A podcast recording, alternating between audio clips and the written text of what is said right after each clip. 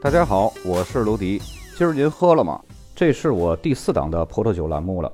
在这档栏目呢，我会把葡萄酒价格那些七七八八的事儿给大家弄得明明白白，让大家少踩坑。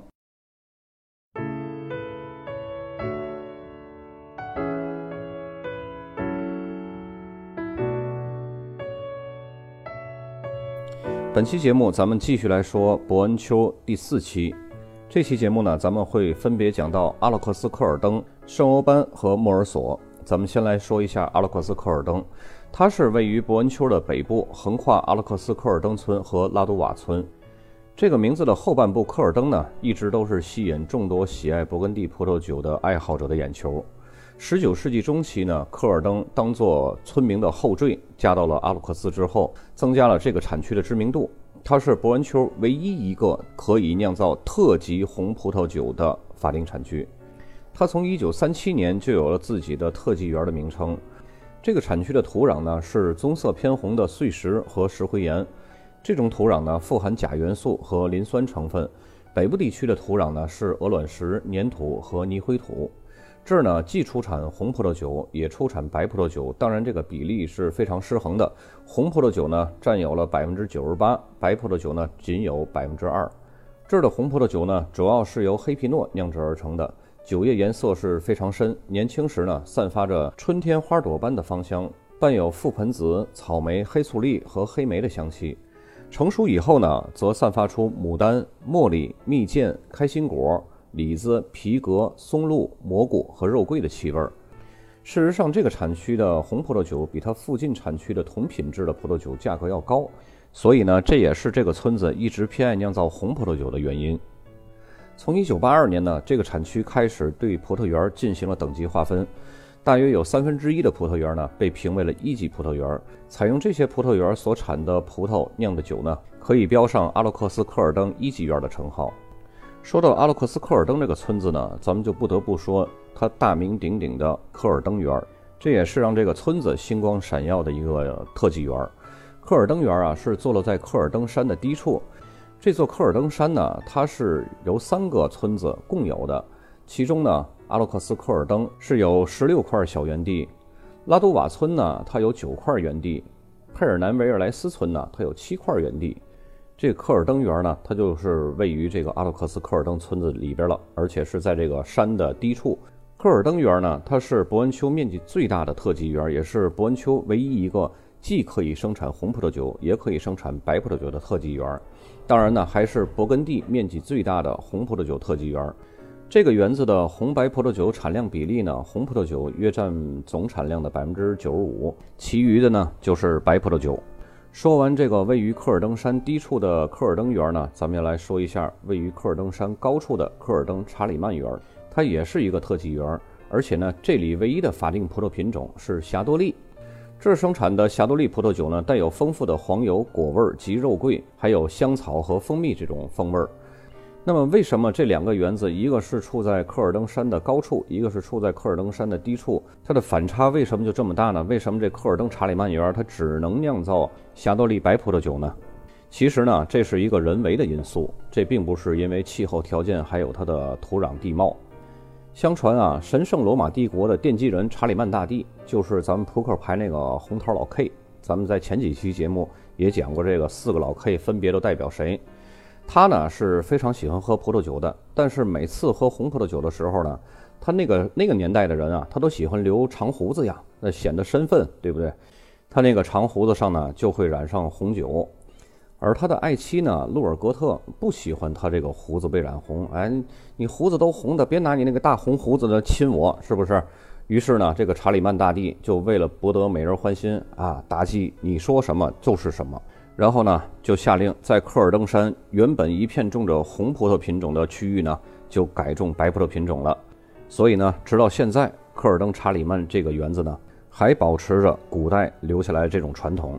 这种传统的传承呢，其实每个国家都会有的，就包括咱们中国，过年大年初一为什么非得吃饺子呢？谁规定的非得吃饺子？这就是一种习俗。你说大年初一吃点别的行不行？也行，但是百分之九十以上的家庭都会吃饺子。在说完了一个大名鼎鼎的酿造红葡萄酒的特级园之后呢，也说完了一个酿造霞多丽白葡萄酒的特级园。那么咱们接下来说一个阿洛克斯科尔登地区最尴尬的园子，这就是查理曼园。查理曼园它和科尔登查理曼它是两回事儿的，它不是一个特级园的。查理曼园呢，它是位于阿洛克斯科尔登和佩尔南维尔莱斯村之间的这么一个特级园。不过这个特级园的名称呢，到现在几乎很少使用了。生产的葡萄酒呢，通常是冠以科尔登查理曼园的名义来出售。无论是从葡萄园的面积和产量来说呢，查理曼园呢都几乎归为科尔登查理曼之列了。因此呢，这个特级园可以忽略不计了。目前呢，勃艮第行业协会最新的原产地命名中也没有标注查理曼特级园的葡萄酒出售了。这个情况是不是很尴尬？就好像你一个市重点学校，不知不觉的就让隔壁的这市重点学校给你吞并了，然后呢，你还没法吱声，而且还得心甘情愿的去并入人家，否则的话，你连生你都招不上。说完了阿洛克斯科尔登呢，咱们接下来说圣欧班。这个产区呢，它是位于伯恩丘南部，距离蒙哈谢比较近。它是处于下山和普里尼之间，由加美村和圣欧班村这两个更小的村庄来组成的。加美村呢，主要是种植红葡萄，而圣欧班村呢，则生产品质一流的白葡萄酒。圣欧班产区内呢，土壤结构多元，主要包括白色的粘土和棕色的粘土。白色的粘土呢，带有较高含量的石灰石成分，适合种植白葡萄。而棕色粘土覆盖的地方呢，则是种植红葡萄酒的首选之地。产区内的四分之三的面积都被划为了一级葡萄园，这就相当于一本录取率达到了百分之七十五，这就已经非常牛了。根据相关法律规定呢，这个产区的白葡萄酒既可以使用霞多丽，也可以使用白皮诺来酿制。红葡萄酒酿造过程呢，可以加入一些霞多丽、白皮诺或者是灰皮诺，但实际上呢，大部分白葡萄酒都是采用百分之百的霞多丽酿制而成。而红葡萄酒的酿造中呢，也很少使用以上提到那三种白葡萄品种。这一点呢，和中国不太一样。咱们这儿能做火腿，能多放淀粉，绝对不多放肉。而且产区内村庄级的法定红葡萄酒所用的葡萄呢，必须要达到一定成熟度才可以进行采摘。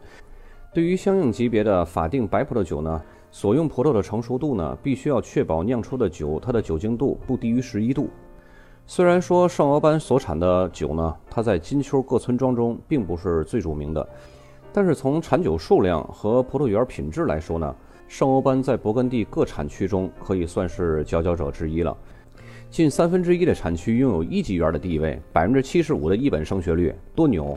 此外呢，虽然圣欧班葡萄酒很少被认为是该地区最好的葡萄酒，但是这儿所产的葡萄酒通常性价比极高。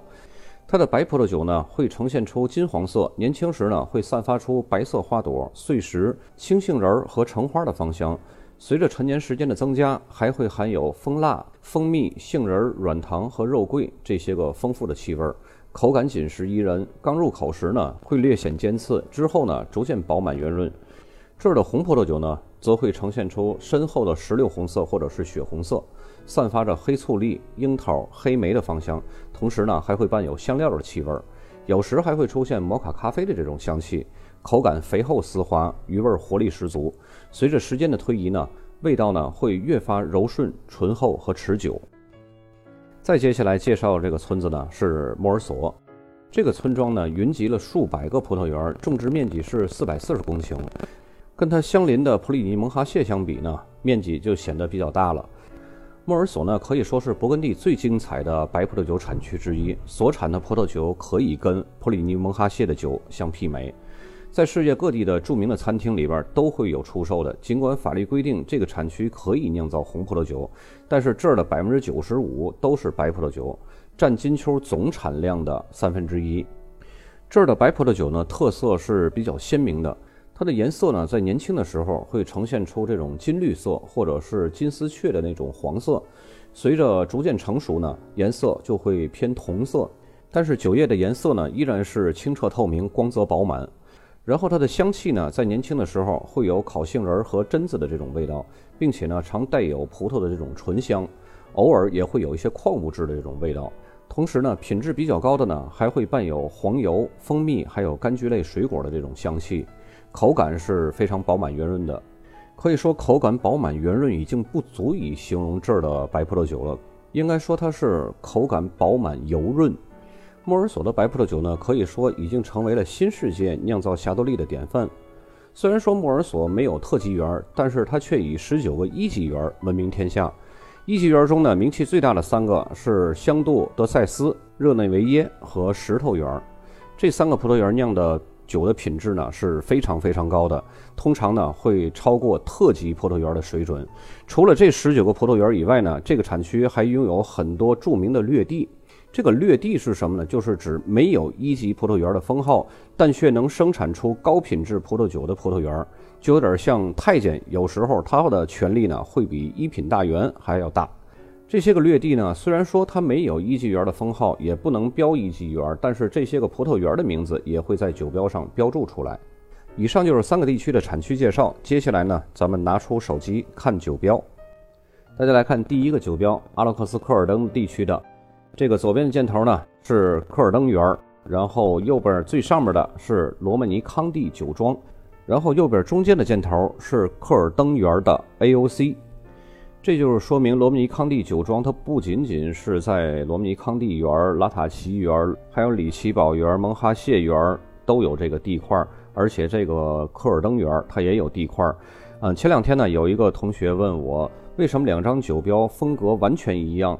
但是这两个酒它差别在哪儿？我说你看它这个园子的名称，或者是这个村庄的名称，很明显的两张酒标风格是完全一模一样的，只不过有一张酒标写的是莫尔索，另外一张酒标呢是莫雷圣丹尼的洛奇园。我跟他说这两个酒本身一个干红一个干白，不要只看它是哪个酒庄的，因为在勃艮第和波尔多是不一样的，波尔多。每一个酒庄，它就是一大片地，但是在勃艮第的话，一个酒庄它可以有在不同的特级园、一级园或者是村庄级有不同的地块儿这个呢，大家同样也要注意一下。接下来这张酒标呢是科尔登雷纳德园，当然这个科尔登雷纳德园呢，它也是一个特级园的法定 AOC。再接下来这个酒标就是科尔登查理曼，咱们看到这个科尔登查理曼，首先会联想到什么？它是一瓶干白，而且是百分之百夏多利酿造的。然后右边的箭头呢，指向的是特级园科尔登查理曼，它也是一个独立的特级园法定 AOC。再接下来这个酒标也是科尔登查理曼写的，这个花体字比较哥特风的啊。然后左上角显示的是科尔登查理曼，中间的箭头呢显示是特级园钢库，然后右边的箭头呢是科尔登查理曼这个特级园的 AOC 的全拼。再接下来酒标呢，咱们看到是科尔登一级园。我这个写的呢是比较省事儿了，其实它的全称呢应该是阿洛克斯科尔登一级园。所以大家记忆的时候呢，不要记我写的这个科尔登一级园，一定要记全称是阿洛克斯科尔登。它阿洛克斯科尔登它是一个地区，它这个地区的一级园，而不是科尔登。科尔登它是那个科尔登园，人家本身就是一个特级园，干嘛还非得划成一部分弄一级园呢？对不对？右边箭头呢，指向是阿洛克斯科尔登一级园的 AOC。接下来酒标呢，大家看到左上面的箭头就是阿洛克斯科尔登，然后中间的箭头呢就是指向的一级园，右边的 AOC 呢也是指向的 Appellation 阿洛克斯科尔登一级园的 c o n t r o l l 再接下来的酒标也是左上角阿洛克斯科尔登地区，然后中间的箭头指向的是一级园，右边的箭头呢指向是阿洛克斯科尔登一级园 AOC。再接下来这个酒标就是阿洛克斯科尔登左上箭头，咱们找一下有没有一级园，没有一级园。然后右边箭头呢，这个 AOC 里边也没有显示任何的一级园的信息，它显示的就是 Appellation 阿洛克斯科尔登 c o n t r o l l 所以说这瓶酒呢，它就是阿洛克斯科尔登村庄级的葡萄酒。再接下来这酒标也是左边箭头阿洛克斯科尔登，右边的 AOC 里边依旧没有一级园任何的显示。然后在它的酒标上面、下面也没有任何的一级园的缩写和标识，所以呢，这瓶酒也是阿洛克斯科尔登的村庄级 AOC。再接下来的酒标，咱们很熟悉，这也是乐华酒庄的。在以前的节目呢，什么特级园、一级园，还有村庄级各个不同的地块，咱们也见到过它。这个是阿洛克斯科尔登，左边箭头，然后右边是 Appellation c o n t r o l 这也是乐华酒庄的一个阿洛克斯科尔登村庄级的葡萄酒。再接下来换产区了，换到圣欧班了。首先第一张酒标呢，左边箭头大家看到这圣欧班后面加了一个一级园的缩写，然后右边的 AOC 呢，中间也体现了圣欧班的一级圆。接下来这个酒标呢，也是圣欧班，它圣欧班和一级圆的标识呢，它是分开的，中间夹着右边的箭头的 AOC 全拼。再接下来这个酒标也是圣欧班，它左上角那个是圣欧班，然后中间这个是一级圆破冰库，右边的箭头呢是圣欧班一级圆的 AOC。再接下来这个酒标左边箭头指向是圣欧班一级园，圣欧班一级园后面那就是它园子的名字。咱们不用去记圣欧班这些一级园都叫什么名字，因为它四分之三的地都是一级园。右边箭头呢是圣欧班一级园 AOC。再接下来酒标是不太好找的，因为圣欧班它一级园已经占了四分之三了，剩下的四分之一才是村庄级，所以呢，呃，能找到一个村庄级的酒标是很难得的。左边箭头显示是圣欧班，然后没有显示任何的一级园的这个标识，右边呢是 AOC。接下来酒标也是圣欧班 AOC 的村庄级，再接下来又换产区了，是到了莫尔索村。首先第一张酒标呢，就是左边箭头看到是莫尔索，然后右边的箭头呢指的是香母园，就是说明这个一级园名字叫香母园。但是到目前为止呢，还没有任何一级园的标识，对不对？你只是写上项目园，这没有用，你们必须得有一级园的标识。那么看到哪儿呢？再接下来看它的 AOC 里边。AOC 里边，Appellation 莫尔索一级园 Control 力，这个可以证明这就是一个一级园的葡萄酒酒标了。再接下来这张酒标呢，大家看得很清楚，最上面顶头就是破冰库，这已经给你表明了这就是个一级园。然后中间大字是莫尔索，莫尔索一级园。右边的上边的箭头呢是 AOC，这个比较模糊啊，就是它的莫尔索一级园的 AOC。AOC 的下边，这个就是这个一级园的名字是热内维耶。刚刚那个香母园和这个热内维耶都是咱们在产区介绍里边提到过的莫尔索比较出名的三大一级园的前两个。再接下来这个酒标呢，大家看到左边箭头指向最大的字莫尔索，右边箭头指向是 AOC。那么它们有没有一级园的标识呢？这上面没有。然后看右边的箭头，AOC 里边也仅仅是写了 Appellation 莫尔索 Control 力，没有任何的一级园的标识，所以这瓶酒呢就是一个莫尔索村庄级的 AOC 葡萄酒。再接下来这个酒标呢，大家看到左箭头最大的字也是指向了莫尔索，右边呢也是 AOC，中间也是没有一级园，然后上下也没有任何的一级园标识，这瓶酒也是莫尔索村庄级。再接下来这个酒标呢，大家看到左边的箭头。这个艺术体艺术的非常花，大家能看得出来吧？这也是莫尔索。然后呢，右边的箭头是 AOC，它里边也是没有任何的一级园的标识。在 AOC 的下面，这是这个园子的名称，但是你光有园子的名称，你没有一级园的任何的标识，包括 AOC 里边也没有体现出来是一级园的这个法定产区，所以你还只能按照村庄级来卖。就好像你和马云是小学同学，但是呢，你现在没有成名，所以你该拿多少钱工资，你还是拿多少钱工资。人家马云的是人家马云的。好了，本期的节目呢，啰里吧嗦了又快二十分钟了。大家如果有任何的问题，可以在评论区里留言，也可以加我的微信幺五八九五五零九五幺六。本期节目呢就到这里，咱们下期再见。